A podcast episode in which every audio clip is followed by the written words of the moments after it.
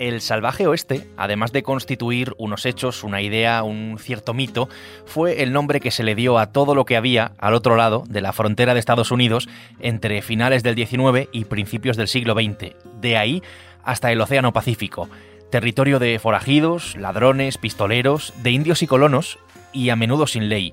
Esto es importante porque podemos trazar una comparación entre el salvaje oeste y la inteligencia artificial, dados los riesgos que comporta y la ausencia casi de regulación. Digo casi porque ha aparecido una especie de sheriff, que en este caso es la Unión Europea, con la primera ley sobre inteligencia artificial del mundo. Soy Javier Atard y hoy es lunes, es 22 de enero. El Mundo al Día, un podcast del mundo.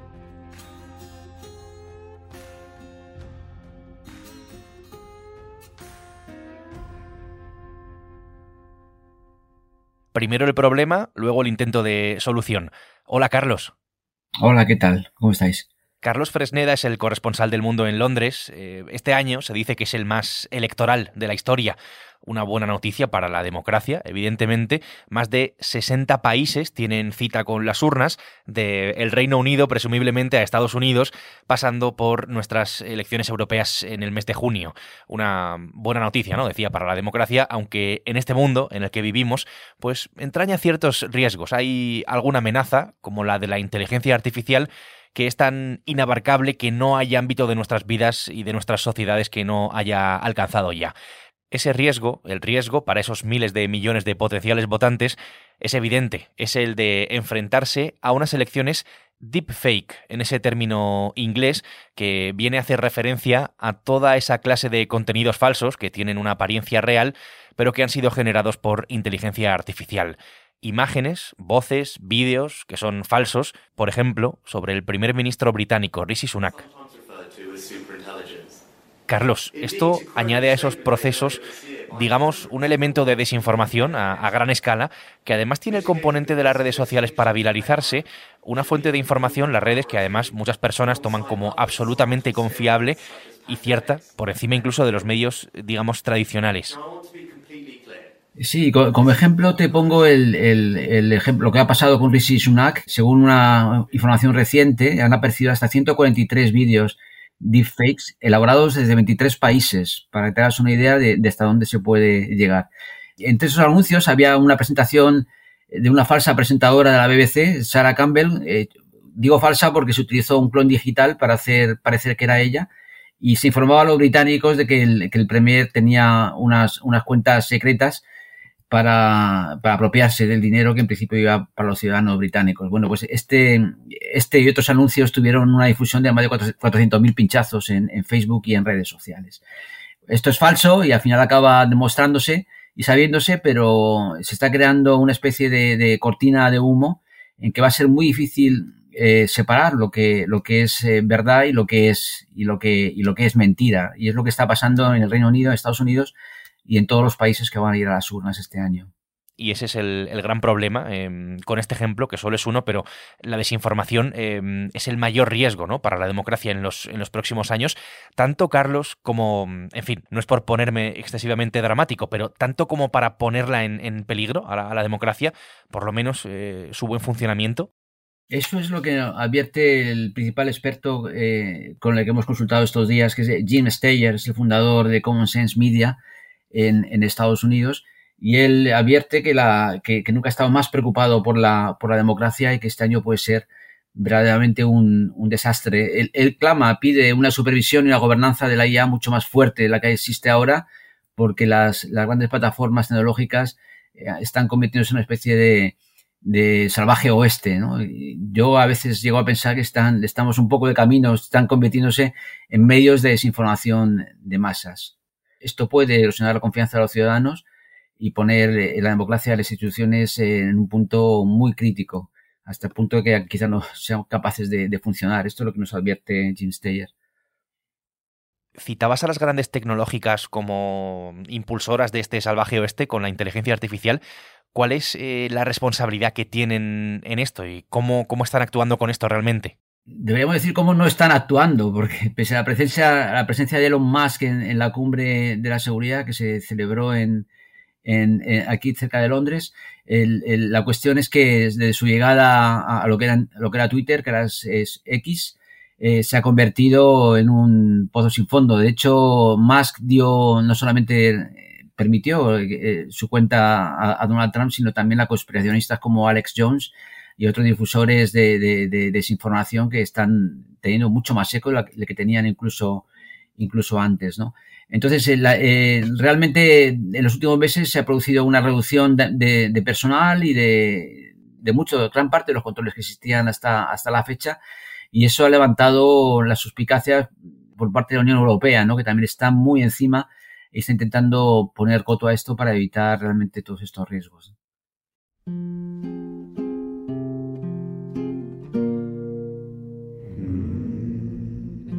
La Argentina. ¿Sabes qué es el GEDE? A ver, explícame. No, digo porque querés ser presidente y desgraciadamente ni siquiera conoces el sistema. ¿Qué es el GD? No, explícamelo vos, que lo No, no, no, contanos qué es el GD. No, yo quiero saber vos. Hablamos de lo que podría pasar este año, pero la realidad es que en unas elecciones que han cambiado el rumbo de un país, en las elecciones de Argentina, donde ganó Javier Milei a finales del año pasado, la inteligencia artificial ya ha sido utilizada ha sido utilizada de un candidato contra otro, con estos deepfakes de los que hablábamos, ha sido Carlos, Argentina, como una especie de banco de pruebas de esto que estamos hablando.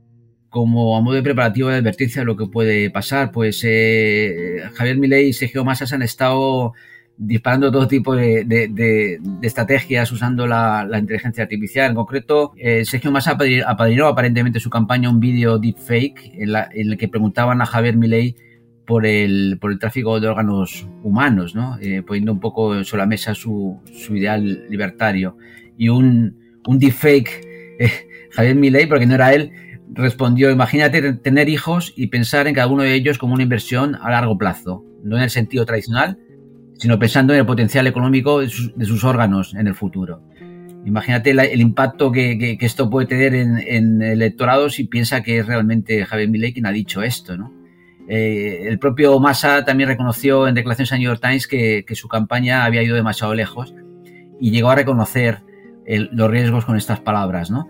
Estamos encima de un caballo al que tenemos que cabalgar y no le conocemos las mañas.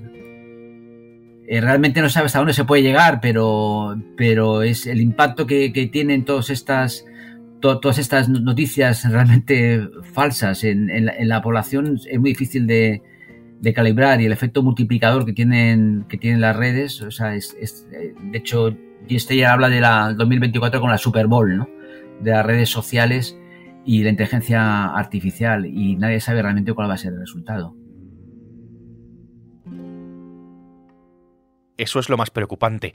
Carlos, te agradezco que nos hayas explicado los peligros de la inteligencia artificial en este año tan electoral. Gracias por estar con nosotros en el mundo al día. Gracias a vosotros. En este mundo que es inabarcable, nos movemos entre reclamaciones de regulación. En este caso, la Unión Europea, lo decía al principio, ha sido pionera y es algo histórico, además, porque es la primera legislación sobre, sobre este asunto que existe en, el mundo, por esto que estamos diciendo. Pablo Suances es el corresponsal del mundo en Bruselas. Hola, Pablo. Hola, muy buenas. We had one objective to deliver a legislation that would ensure that the ecosystem of AI in Europe would develop Estamos hablando de un proceso de más de dos años, eh, llevaba ese tiempo abierto, aparentemente sin demasiada prisa, pero hubo un hecho, o una serie de hechos, mejor dicho, que lo vinieron a cambiar todo. Eh, es la aparición de ChatGPT, que en fin, seguro que conoces, que todos conocemos, y el boom de las inteligencias artificiales generativas. Ante el desafío que, esto comporta, eh, una reacción por parte del Parlamento, movido, yo creo que lo podemos decir así, por el miedo, por el peso de los riesgos de esta tecnología la intrahistoria de cómo se ha ido fraguando esto es, en todo caso, Pablo, algo un poco más eh, complejo.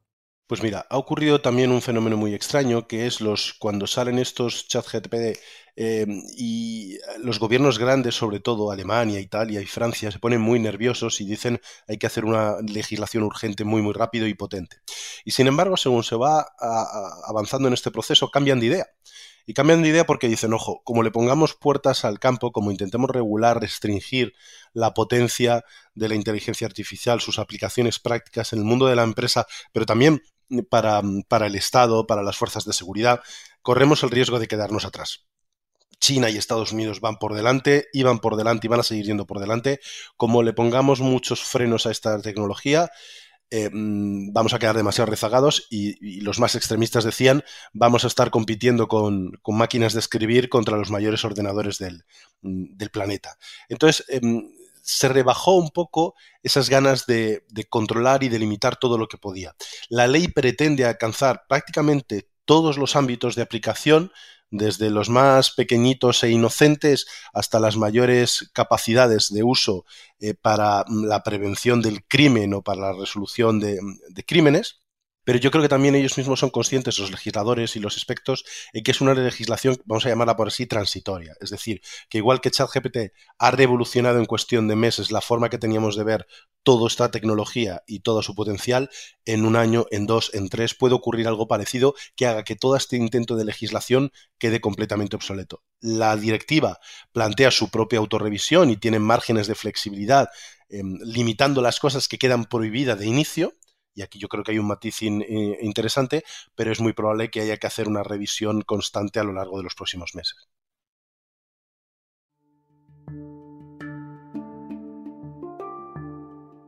Entremos entonces en esos ámbitos de aplicación, Pablo, que, recoge la ley o lo que sabemos de la ley en este, en este momento. Lo que hace es, por lo que estabas diciendo, establecer unos eh, niveles de riesgo según lo peligroso que sea el uso de la inteligencia artificial. Eso es, establece la legislación categorías diferentes. Por ejemplo, lo que considera un riesgo inaceptable. Eh, los que pueden ser un riesgo, una amenaza real para las, para las personas. ¿Qué incluye eso? Pues todo tipo de manipulación ah, cognitiva del comportamiento eh, de personas y sobre todo en lo que afecta a, grupos vulnerables muy específicos como pueden ser eh, los menores. Piensa aquí en pues, los tipos de juguetes que se activan por la voz y que pueden generar un contenido peligroso porque no sabes lo que le van a responder eh, a un niño y pueden inducirle a conductas peligrosas. Desde luego todo lo que tiene que ver con la pesadilla que ya se vive en China del eh, online scoring, del social scoring, de una puntuación eh, social que se califica y se evalúa a las personas en función de sus comportamientos y el estatus económico, socioeconómico de las personas depende de, ese algoritmo y de las interacciones que, que considere. O desde luego que es lo que ha sido más problemático, incluso todavía a estas alturas está siendo problemático, por ejemplo, en el uso de, la identificación biométrica, como norma general el reconocimiento facial no está permitido, aunque em, se permiten excepciones, por ejemplo, a posteriori. Eh, que puedan perseguir delitos y muy graves, y no cualquier tipo de delito. Es decir, que no puedas utilizar una cámara en tiempo real y la inteligencia artificial para considerar que se va a producir un delito, sino investigar quién ha podido ser responsable una vez eh, que haya sido eh, cometido. Y luego tienes las de alto riesgo, que se consideran menos peligrosas y que exigen un montón de controles, por lo menos sobre, sobre el papel, para su uso en la educación y la formación profesional, para el uso en las fronteras, para eh, las, aplicaciones de gestión del trabajo dentro de, eh, de, una empresa. Entonces, todo eso está permitido, pero tiene que haber una transparencia, un control y un uso muy limitado. ¿Y ChatGPT? Eh, ¿Cómo queda, por ejemplo, todo lo que tiene que ver con, con ChatGPT, con esta inteligencia artificial generativa?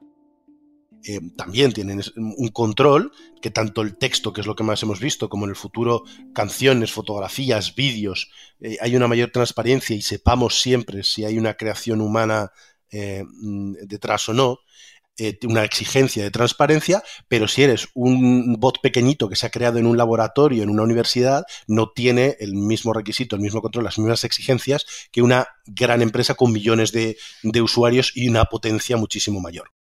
Entonces, lo que podemos decir es que tenemos obligaciones para todos, pero en función del nivel de riesgo. Transparencia máxima para la IA generativa, como ChatGPT, y el incumplimiento de estas normas pues, puede dar lugar a multas eh, que serían millonarias.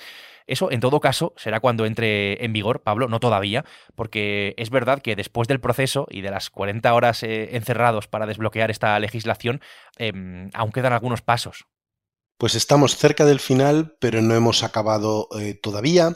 En diciembre, tras unos trílogos, que son estas reuniones a tres partes, eh, dirigidos por la exsecretaria española de, del ramo, Carmen Artigas, se llegó al acuerdo entre el Consejo y el Parlamento, entre los gobiernos nacionales, los ministros y los eurodiputados, pero para que esto acabe faltan dos cosas. Uno, que ese acuerdo oral se plasme en, un texto legal escrito y que luego tanto el Pleno del Parlamento Europeo por un lado como los propios gobiernos nacionales de nuevo por otro digan que están de acuerdo. Y de hecho están empezando a verse, están aflorando tensiones, porque hay parte de los negociadores del Parlamento que están muy indignados y que dicen que lo que se está plasmando en el texto, que lo que ha redactado, en este caso lo que hizo la presidencia española y está ultimando la presidencia belga desde el 1 de enero, no refleja lo que se acordó y que, por ejemplo, le, permite a, los estados, a los gobiernos, a los cuerpos y seguridad de fuerzas de seguridad del Estado eh, un mayor uso de esa tecnología biométrica para investigación de crímenes, que en teoría iba a ser para solo crímenes graves, es decir, que no podía ser para un hurto eh, menor en una tienda, y que según se está redactando el texto sí puede ser. Entonces, si todo fuera normal, debería todo culminarse en cuestión de unas pocas semanas, un par de meses como mucho, porque si no luego hay elecciones eh, europeas, se disuelve eh, el Parlamento y esto se tendría que postergar eh, demasiado tiempo. Pues lo veremos. en todo caso, esta va a ser la primera legislación sobre inteligencia artificial, que es sin duda un hecho histórico. Pablo, gracias por explicarnos en qué consiste. Un placer, gracias a vosotros.